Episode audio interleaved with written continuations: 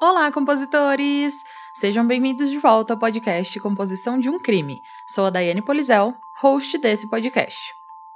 Se você sabe de algum caso muito sinistro e gostaria de ouvir ele por aqui, é só deixar a sua sugestão lá no Instagram, que é podcast Composição de um Crime, que eu vou anotar e logo logo você vai ouvir ele por aqui. Não se esqueçam também de seguir Composição de um Crime no Spotify, na Orelo ou na sua plataforma de áudio preferida e também de avaliar lá na Apple Podcast. O caso de hoje é uma história muito pesada de uma vítima de abusos sexuais. Eu não vou falar muito para não dar spoiler, compositores. Porém, eu tenho algo a dizer. Se você, que vai começar a ouvir esse episódio, for uma vítima de abusos e se esse tema for de algum modo um gatilho para você, eu não recomendo que ouça. Tem vários outros episódios aqui no podcast, então dá o play em algum outro e curta comigo outros casos criminais. E lembrando que se você sofre de algum tipo de abuso, seja ele físico, psicológico ou sexual, ligue 180 e peça ajuda. Ou se você conhece alguém que sofra esse tipo de violência, ligue 180 e denuncie. Mas então vamos ao caso de hoje, que é o caso de Stacy Lanert.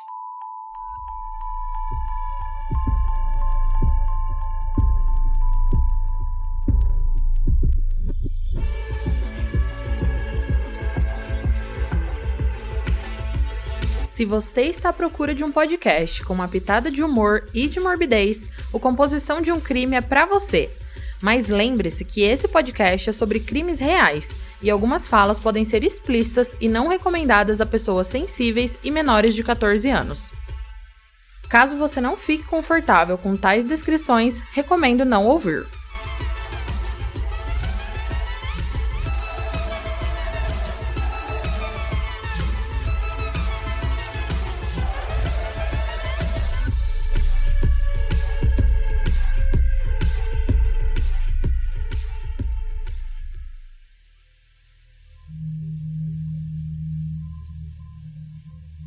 Geralmente falamos a expressão eu vou te matar, pode ser falando com uma amiga que perdeu seu celular, ou com seu cachorro que fez xixi em cima das suas roupas limpas. E tudo isso é normal quando essas palavras são desprovidas de significado, quando falamos da boca para fora. E felizmente, a frase eu vou te matar não é normalmente um indicador de grande ameaça. Mas e quando essas palavras são ditas a uma mulher ou a uma menina que está sofrendo? Quando são ditas a uma garota que está sendo abusada? Stacy Lanert era essa menina, e as palavras fique quieta ou eu vou te matar eram reais para ela e tinham muito significado.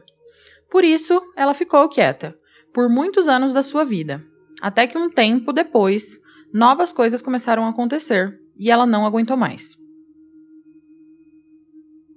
Stacy Ann Lanert nasceu em 28 de maio de 1972 na cidade de St. Louis, no estado do Missouri, nos Estados Unidos. Ela é filha de Deb Underwood e Thomas Lanert. Stacy era uma bebê feliz, com uma mãe presente que a amava e cuidava dela, e um pai que chegava em casa após o trabalho e que ela gostava muito. A sua mãe Deb era acostumada às dificuldades da vida e tinha tido uma infância e desenvolvimento nada fácil. O seu pai, o Richard, que era o avô da Stacy, era um homem duro com os filhos, especialmente com Deb, por ela ser a filha mais velha. Ele tinha regras muito rígidas para com os filhos, mas algumas regras, que eram somente para Deb, não faziam sentido.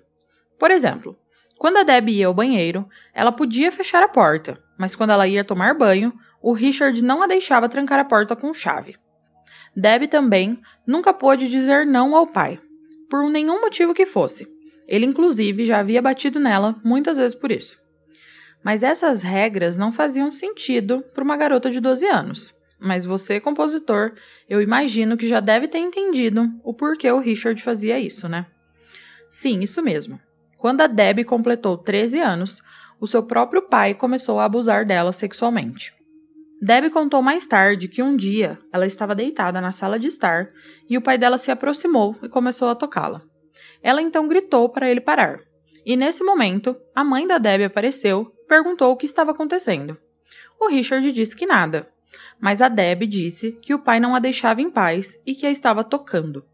Quando Richard ouviu isso, levantou Deb e bateu nela com toda a força, deixando seu olho roxo, o seu ombro deslocado e o seu maxilar inchado. A polícia foi acionada, mas o Richard inventou que só havia sido agressivo porque alguém havia colocado algo na sua bebida. A polícia e a mãe de Deb, que era a avó da Stacy, acreditaram em Richard. E os abusos só pararam quando a Deb conheceu Thomas, o pai de Stacy, aos 18 anos de idade. Thomas Lanert também não teve a melhor das infâncias. Ele cresceu numa casa em que o seu pai era completamente ausente e a sua mãe, por não ter o marido por perto, mimava e fazia com que Thomas fosse completamente dependente dela.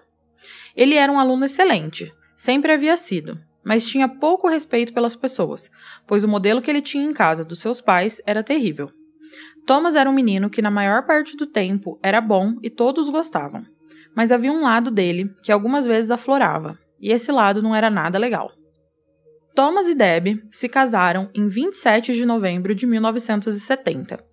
E Deb achava que realmente estava apaixonada por Thomas, até porque ele parecia ser totalmente diferente do seu pai Richard. Thomas era simpático, inteligente e sensível, completamente diferente do seu pai, que era antiquado e tinha um caráter duvidoso.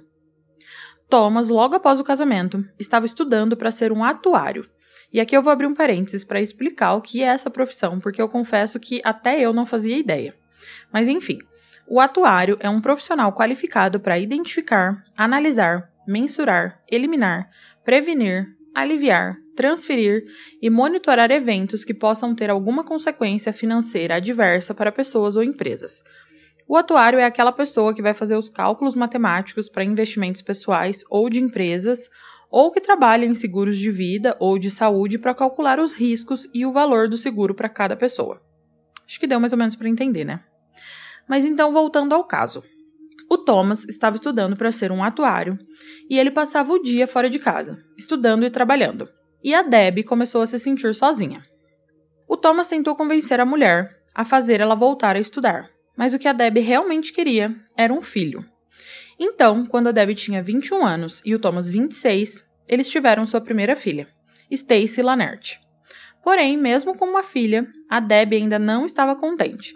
Ela parecia sempre querer algo mais, e a Stacy sempre pôde perceber isso, perceber que nunca foi suficiente para sua mãe. A Stacy era uma criança quando começou a perceber que algo no casamento dos pais não estava certo. Ela presenciava brigas constantes do casal especialmente quando Thomas começou a beber frequentemente e a Deb não gostava. Mas ela ainda era uma criança, então não entendia as brigas. A Stacy lembra de gostar muito da mãe quando tinha seus dois anos, se recordando que a mãe era muito carinhosa e até ensinou a ler com essa idade. Com essa mesma idade, ela também se recorda de brincar e ter bons momentos com seu pai, que a carregava no colo sempre que chegava do trabalho e com quem ela ficava até tarde vendo televisão. Quando Stacy tinha de 2 para 3 anos, a sua irmã, Christy, nasceu. Ela era uma irmã mais velha, e isso a deixava extremamente feliz.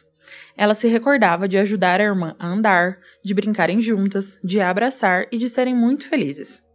A família Lanert morava em Iowa nessa época, e esses anos que moraram lá foram anos muito bons. Stacy e Christy eram felizes e tinham pais amorosos com elas. Havia uma lembrança de Iowa que Stacy gostava muito. Em um dia, ela estava brincando com um coleguinha chamado Bob em um parquinho para crianças, enquanto a Deb e a mãe do Bob estavam ao lado conversando. Então Bob, em uma brincadeira, empurrou a Stacy, e ela revidou, empurrando o garoto no chão com toda a força que uma criança poderia ter. E ela se lembra da reação de sua mãe, que foi de muito orgulho, dizendo que a filha sabia se defender de um garoto que a fazia mal. Mas mal sabia ela que isso não foi verdade por um bom tempo. Alguns anos depois de todas essas felizes memórias em Iowa, a família Lanert se muda para Manchester, no Missouri. E nessa cidade, Stacy tem outra lembrança parecida com a de Bob. Ela se lembra de um menino chamado Butcher, que a enchia o saco todos os dias, puxando seu cabelo, jogando coisas nela, e um dia ele jogou uma bola na cara dela, o que lhe rendeu um olho roxo. A Stacy foi para casa chorando e contou para sua mãe, que disse a ela que tudo o que os meninos faziam, as meninas faziam melhor, e que ela não podia deixar o menino a magoar. Então, no outro dia, a Stacy voltou à escola e quando Butcher foi encher o seu saco, ela deixou um soco bem no meio do olho do garoto. Ela imediatamente achou que ia ficar em apuros, com a sua mãe e com seu pai. Mas a reação dos dois foi completamente diferente do que ela imaginou. A sua mãe ficou orgulhosa pela filha se defender, e o seu pai a chamou de pequeno tigre, a deixando aliviada. Stacy até esse momento vivia uma vida completamente feliz, onde a sua mãe era amorosa, seu pai era atencioso, ela tinha uma irmã mais nova para cuidar e brincar. Tudo era lindo. Mas nessa nova cidade, ela começou aos poucos a perceber algumas fissuras naquela felicidade. Em um dia comum, Thomas, o seu paizinho querido, foi levado para casa pela polícia. Ele estava bêbado e havia batido o carro em uma árvore. Essa cena de Thomas bêbado foi se repetindo cada vez mais, e a Deb cada vez mais foi se ressentindo. Eles por fim entraram em um acordo de que o Thomas ia maneirar na bebida, e para isso acontecer, eles se mudaram de cidade novamente, para começar uma nova vida. A nova cidade era Kansas City, no Kansas. Stacy tinha sete anos. A nova cidade parecia legal. Stacy e a irmã estavam gostando da nova casa e os pais pareciam estar se dando bem. Porém, no outono, Thomas começou a chegar tarde do trabalho novamente e muitas das vezes bêbado. Stacy começou a cuidar mais de Christie, porque o seu pai estava sempre ausente ou bêbado, e a sua mãe parecia cada dia mais triste e infeliz. Então Stacy pegou a responsabilidade de cuidar de Christie para ela. Porém, Christie também não era 100% feliz, e Stacy sabia o porquê. A Christie era preferida de Deb, e a Stacy era a preferida de Thomas. E Christie, mesmo com 5 anos, sentia isso e ficava triste. Quando Stacy tinha 8 anos e Christie 6 anos, o Thomas saiu de casa. E mais tarde somente elas foram descobrir que Debbie havia entrado com pedido de divórcio, pois ela não aguentava mais o medo de não saber se naquele dia ela iria dormir com Thomas bom ou com Thomas mal. Mas, infelizmente, a mãe de Debbie e a mãe de Thomas convenceram a mulher a voltar com o marido. E mais uma vez, para tentar mudar de vida e voltar aos trilhos, eles fizeram as malas e se mudaram novamente. A família Lanerte agora se mudou para Alhambra, no Illinois, que era a mesma cidade que os pais de Deb moravam. Nos primeiros meses foi tudo uma maravilha. Deb e Thomas se davam bem, Stacy e Christy também. A família tinha cachorros, uma casa grande e bonita, com pés de maçã espalhados pelo quintal. Mas, como nem tudo são flores, Thomas começou a beber de novo e a chegar tarde do trabalho novamente. Era difícil saber quando ele chegaria bem e quando chegaria bêbado e sombrio, mas Stacy não entendia completamente o que acontecia. Eu vou ler um relato dela. Abre aspas. Eu pensava que todos os pais eram como os meus. Pensava que todas as mães e pais escolhiam seus filhos preferidos. Pensava que todos os pais chegavam em casa tarde com um cheiro estranho e fazendo barulho. Eu não tinha amigas íntimas, por isso não podia comparar a minha família com a de mais ninguém. Tínhamos mudado com muita frequência para eu me aproximar das pessoas. Não fazia ideia do que era normal e do que não era. Só sabia que quando ele vinha à minha procura, eu me sentia reconfortada. A minha mãe nunca me perguntava como tinha sido meu dia. Não me dizia que ia ficar tudo bem não passava o tempo todo a me abraçar. Eu não conseguia perceber por que é que ela estava tão zangada com ele, porque quando ele bebia, ele parecia feliz, fazia piadas, ficava mais calmo e passava mais tempo comigo. Falávamos sobre tudo. Eu poderia ouvi-lo durante cem anos. O que ele dizia não importava. Ele me abraçava e me sentava no seu colo. Fecha aspas. Alhambra acabou não sendo o paraíso que a Stacy imaginou que seria. Ela era menina nova na escola e todos eram muito maus com ela, inclusive os professores. E ela não tinha conseguido fazer nenhum amigo. O seu pai também, seu amado pai, começou a ter uma relação boa com o sogro, o pai de Deb, mesmo sabendo tudo o que ele havia feito para Deb quando ela era uma criança e sabendo de todos os abusos.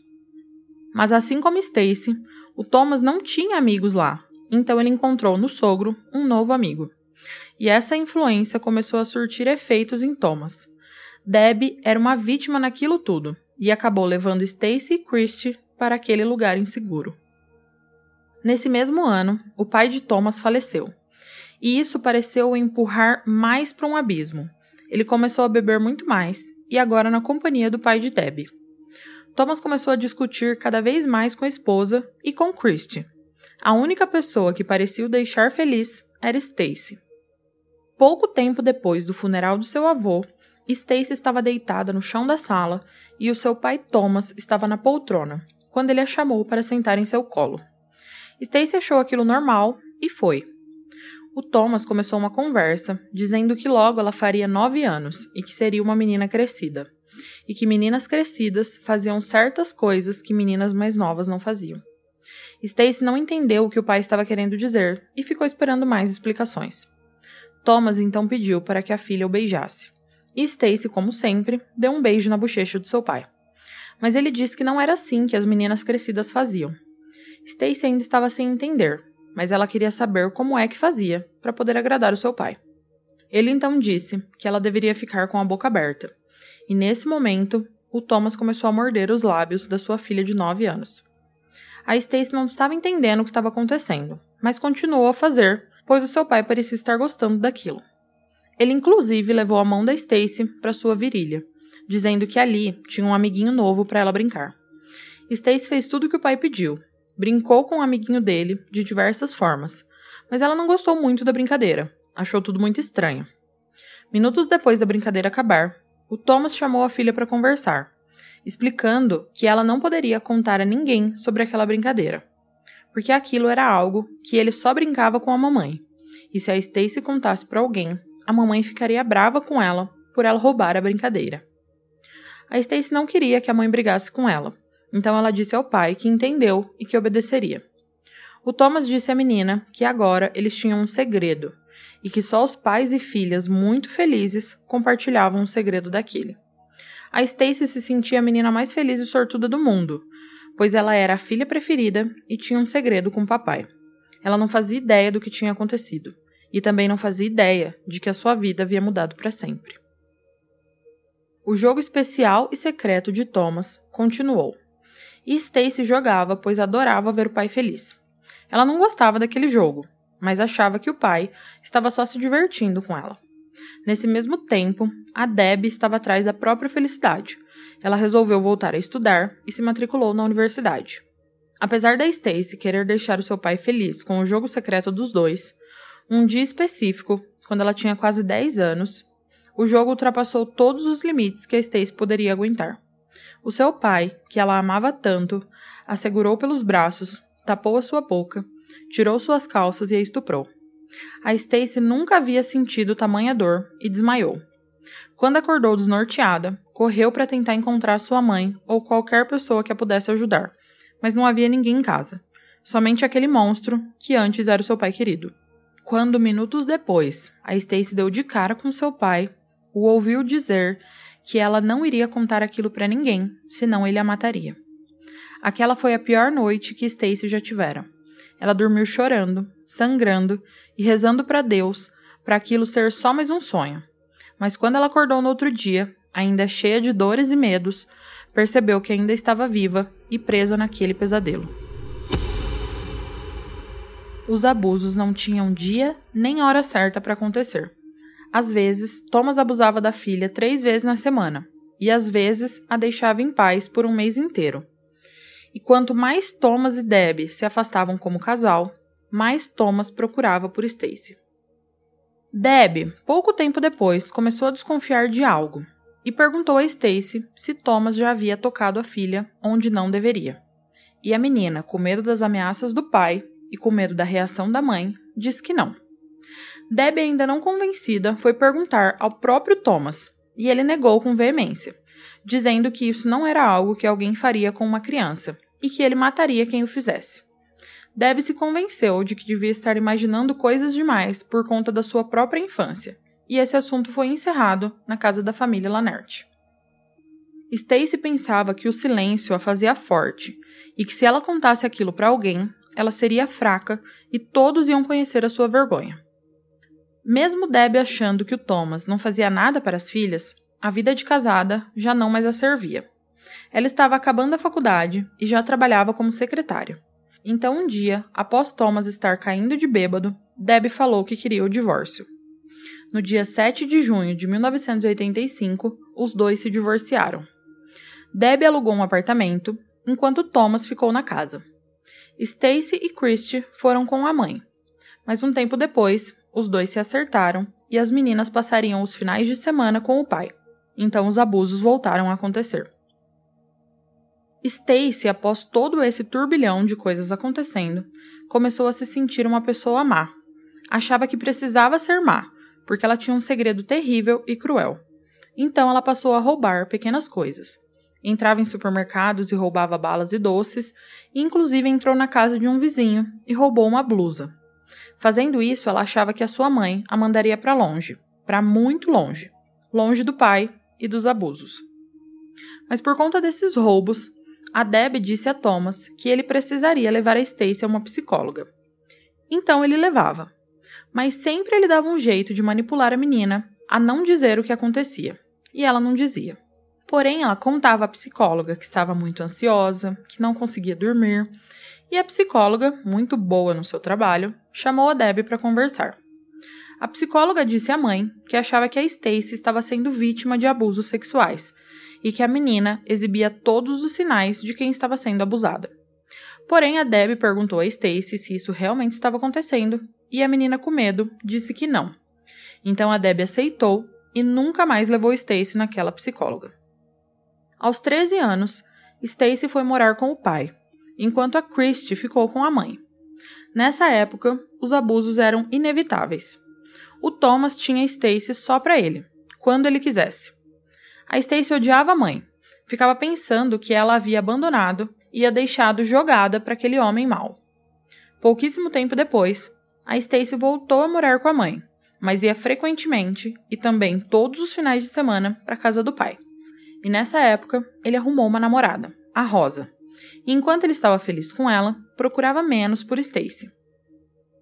Mesmo com os abusos menos frequentes, a Stacy estava terrível. Ela não conseguia dormir, Estava à beira de uma crise de ansiedade, chorava constantemente, tinha medo de tudo e de todos. Então, um dia, sua mãe a levou para casa do seu pai, e ela achou que não aguentaria mais. Então, a Stacy, com 13 anos, foi até o banheiro de seu pai e tomou um punhado de remédios. Ela começou a passar mal e foi levada por seu pai ao hospital. Recebeu uma lavagem estomacal e conseguiu enganar os médicos, dizendo que tomou acidentalmente todos os comprimidos, pois estava com muita dor e achou que, quanto mais remédios tomasse, mais a dor passaria logo. Os médicos acreditaram e liberaram a menina. Quando Stacy fez 16 anos, a sua mãe Deb havia casado com um homem e resolveu ir morar em outro estado com ele, deixando Stacy e Christy para morar com Thomas. A Stacy ficou relutante, mas faziam alguns meses que o Thomas não a abusava e era gentil com ela, parando até de beber, a fazendo lembrar do pai que ela gostava tanto quando era criança. Então ela e a irmã foram viver com Thomas, que comprou uma nova casa para eles, perto da casa de sua mãe, a avó das meninas. Mas a alegria de Stacy durou pouco. O seu pai voltou a beber e ela tinha a infeliz tarefa de ter que ir buscar ele em bares porque ele estava muito bêbado para dirigir. Ela até estava gostando disso, porque via nele o mesmo pai que, quando bêbado, estava feliz e brincalhão e não abusava dela. Porém, um dia que ela foi buscar o pai em algum bar, o mesmo chegando em casa tentou a atacar, e aquele foi o fim para ela. Após ter sacrificado várias noites para ir buscar e cuidar do pai bêbado, agora ele fazia isso? Então ela começou a pensar que iria deixar ele voltar dirigindo das próximas vezes, e quem sabe pudesse morrer no caminho. Stacy já não se sentia mais responsável por seu pai, e nem queria mais tentar enxergar o pai bonzinho que uma vez ela teve e as chegadas em casa, frequentemente bêbado, começaram a ser rotina. Além de tudo isso, desde os 13 anos, Stacy tinha dores na barriga, e sempre que ia ao médico, eles a diagnosticavam com algo diferente. Já havia sido infecção urinária, intolerância à lactose e até miomas. Mas agora, aos 17 anos, a Stacy começou a sentir essas dores novamente, de uma maneira muito mais intensa, e precisou ir ao médico. Eles fizeram todos os exames possíveis e até uma cirurgia exploratória. e descobriram que ela tinha uma infecção enorme no útero e nas trompas e que precisava de uma cirurgia de urgência. Stacy sabia o porquê dessa infecção. Isso foi resultado de anos de abusos sexuais vivenciados por ela. Após essa cirurgia, que removeu grande parte do seu útero, Stacy não podia mais ter filhos. E Thomas recebeu essa notícia da melhor forma possível. Agora ele poderia abusar da filha sem se preocupar. Stacy, após essa notícia e após perceber o novo comportamento do pai, foi de mal a pior.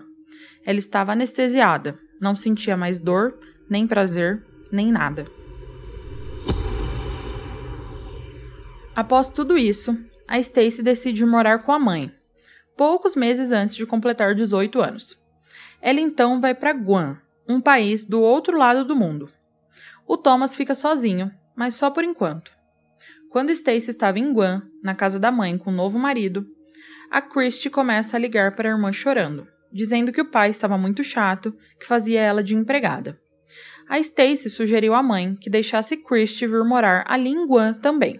Mas a Debbie disse que não, que ela só poderia aguentar e sustentar uma filha. Então, se a Christie viesse, a Stacy teria que ir embora. Stacy, nos próximos dias, só conseguia pensar em sua irmã. Ela havia conseguido cuidar da irmã e manter Thomas longe por 17 anos, mas agora ela estava a mais de 10 mil quilômetros de lá. E se o Thomas estivesse num dia ruim e se tornasse violento, a quem ele iria abusar? A Stacy podia viver com toda a violência e todo o abuso que o Thomas a fazia passar, mas ela não ia conseguir viver com a consciência de que ele poderia violar a irmã, e ela não havia feito nada para impedir. Então ela comprou uma passagem de avião e voltou para os Estados Unidos. Quando a Stacy fez 18 anos, ela foi a uma festa com amigos, e quando voltou, o Thomas estava descontrolado. Ele queria saber com que homem ela havia dormido, e ela disse que com ninguém. Ele não acreditou e a encurralou na parede e tirou um canivete do bolso. Puxou a cabeça da menina para trás pelos cabelos e cortou seu rabo de cavalo fora. A Stacy inicialmente ficou aliviada por ele ter cortado seu cabelo e não seu rosto ou seu pescoço. Ela estava entorpecida, não se mexia, e o Thomas aproveitou o estado da filha e a abusou novamente. Stacy desmaiou. Ela acordou minutos depois, com um chute nas costelas. Thomas estava em pé e jogou 40 dólares em cima da menina, dando feliz aniversário a ela. A Stacy ficou ali, deitada, machucada e arrasada. Quando conseguiu se levantar, com muitas dores na costela devido ao pontapé, o sentimento de paralisia foi passando e um sentimento de raiva e ódio foi tomando conta de Stacy enquanto ela via o seu cabelo espalhado pelo chão. Sair daquela casa se tornou seu objetivo de vida. Thomas, a cada dia que passava, se tornava pior com as suas filhas. Ele as ameaçava todos os dias. Ameaçava jogar elas pela escada. Ameaçava jogar o rádio dentro da banheira quando elas estavam tomando banho. E começou até a andar com uma espingarda calibre 22 pela casa. Stacy e Christie estavam apavoradas. E a Stacy começou a desejar a morte do pai cada dia mais. Na verdade, ela sempre desejou, mas agora havia mais urgência, pois elas estavam vivendo um pesadelo. No dia 4 de julho, Stacy e Christie acordaram e Thomas estava bem humorado, dizendo que eles iriam fazer um churrasco, que ele já havia comprado tudo. A Stacy pensou que finalmente o pai poderia estar voltando à sanidade, e eles passaram uma manhã ótima juntos, comendo, conversando e rindo. Mas, lá pelas duas horas da tarde, ele já estava bêbado e começou a discutir com Christie e a agredir a menina. Stacy entrou no meio da briga e disse a Thomas que se ele não parasse, ela ia embora. Thomas então olhou para Christie e disse a Stacy que ela poderia ir, que ele a substituiria pela irmã. Stacy sabia o que isso significava e implorou para o pai largar a menina. Thomas então foi arrastando Christie para o seu quarto, o único da casa que tinha uma fechadura. Stacy gritou ao pai para não fazer isso. Ela já sabia o que um quarto fechado com Thomas significava. Os gritos de Christie gelaram seu sangue. Ela conhecia os barulhos de roupas sendo rasgadas e das lágrimas de submissão. Parece que se passaram horas até ele abrir a porta do quarto e deixar a Christie sair. A Stacy pegou a irmã, a colocou no carro e mandou ela sair dali. Ela havia fracassado. Não conseguiu proteger a irmã. A Stacy queria entrar e brigar com Thomas, queria xingar ele, mas só o que ela conseguiu fazer foi deitar no sofá e chorar. Ela estava ali deitada quando ouviu um barulho estrondoso. Alguns segundos depois, ouviu novamente. E quando abriu os olhos, o seu pai estava parado, a alguns metros de distância, com a espingarda na mão. Então ele disse a ela que um acidente seria muito fácil de simular. Ele deixou a arma ali, encostada na parede, tentando botar medo em Stacy. Stacy já não sentia mais, não chorava e ficou muito quieta. Ela ficou ali, parada por horas. Passado um tempo, a Stacy foi ao encontro da irmã e elas passaram o dia fora da casa, com medo de Thomas. E elas também resolveram ficar num hotel à noite. Porém, a Christie quis ir para casa para pegar algumas roupas e algumas coisas. E a Stacy, mesmo contra sua vontade, acompanhou a irmã. Chegando lá, o Thomas estava dormindo no sofá e a espingarda estava parada encostada na parede perto da sala. A Stacy por um momento pensou nisso, ela foi até perto da espingarda e passou seus dedos pela arma, pensando que aquele seria o momento certo de se livrar daquele medo para sempre, de se salvar e de salvar a sua irmã. Como se seu corpo se mexesse sozinho, a Stacy, sem nem apontar, disparou a arma, acertando o ombro de Thomas, que acordou assustado e viu o sangue. Ele, na mesma hora, viu as filhas e gritou para que elas chamassem uma ambulância. Acho que ele nem tinha reparado no que realmente tinha acontecido mas sem dizer nenhuma palavra, Stacy puxou novamente o gatilho. No mesmo minuto, ela se sentiu terrível com o que acabara de fazer e foi correndo ajudar o pai a estancar o sangue. Porém, ao mesmo tempo, vários pensamentos invadiram a cabeça da garota.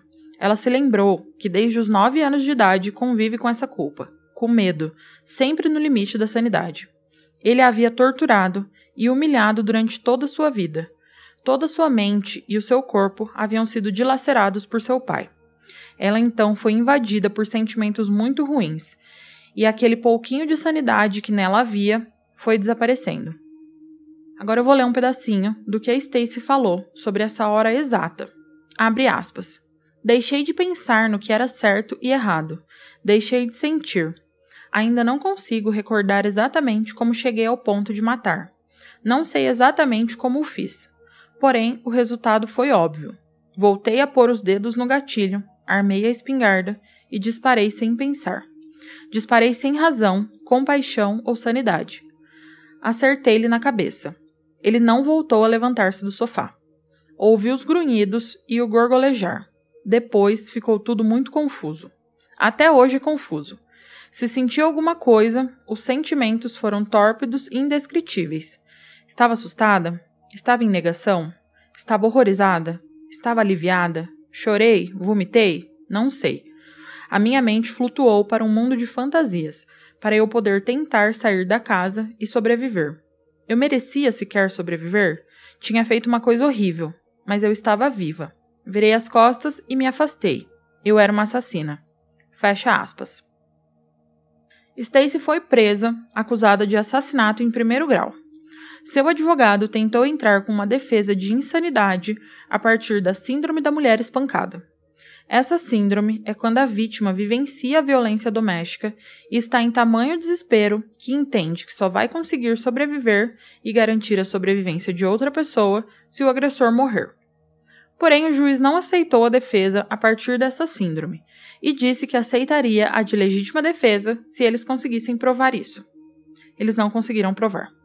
Mesmo a Stacy repetindo, sem parar, que ela havia sido vítima de abuso sexual desde os seus 9 anos de idade, eles não aceitaram a defesa de legítima defesa, porque disseram que para isso ser aceito, ela teria de estar correndo perigo real no momento em que puxou o gatilho.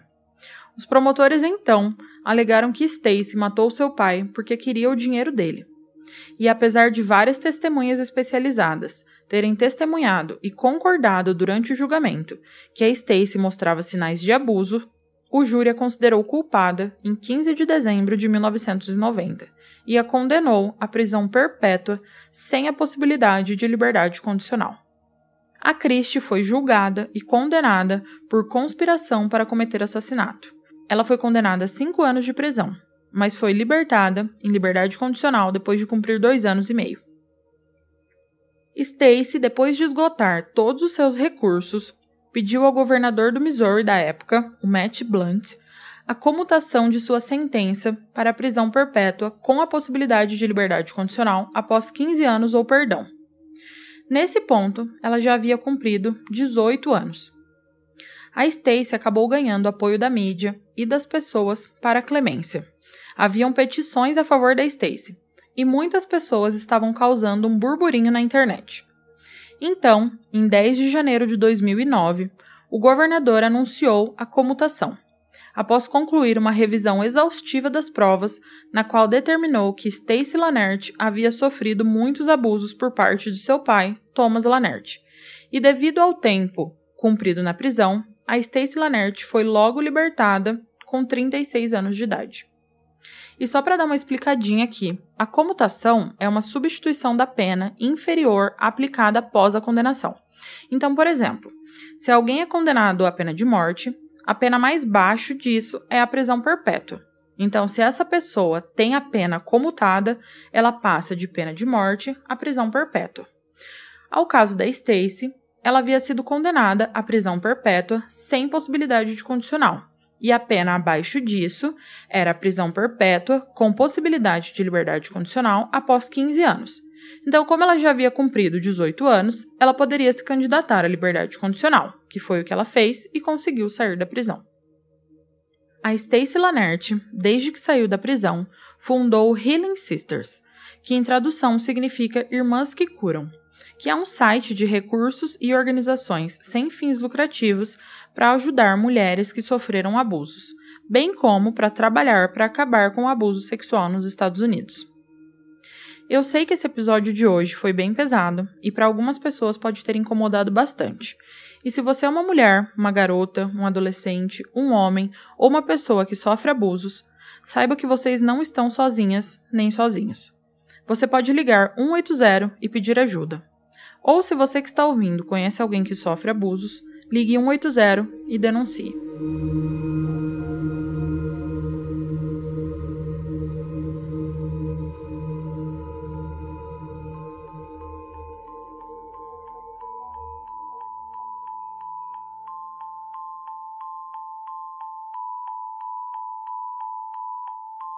Compositores, o caso de hoje chegou ao fim. O que, que vocês acharam? Eu nem vou falar muito, porque o caso já foi denso demais. Mas só lembrando vocês que agora eu tô deixando alguns links de livros na descrição do episódio, na plataforma que você usa para ouvir a composição. E sobre esse caso, existe um livro escrito pela Stacy mesmo, onde ela narra tudo o que aconteceu com ela. Eu li o livro, ele é bem gráfico e bem explícito, então tomem cuidado ao ler. Eu vou deixar o link dele aqui na descrição caso alguém tenha curiosidade. Não se esqueçam de ir lá no Instagram, na postagem desse episódio, contar para mim se vocês já conheciam esse caso ou não e o que acharam dele. Não se esqueça também de seguir o Composição no Spotify ou na sua plataforma de áudio preferida e de dar aquela forcinha na Apple Podcast e fazer uma avaliação bem positiva.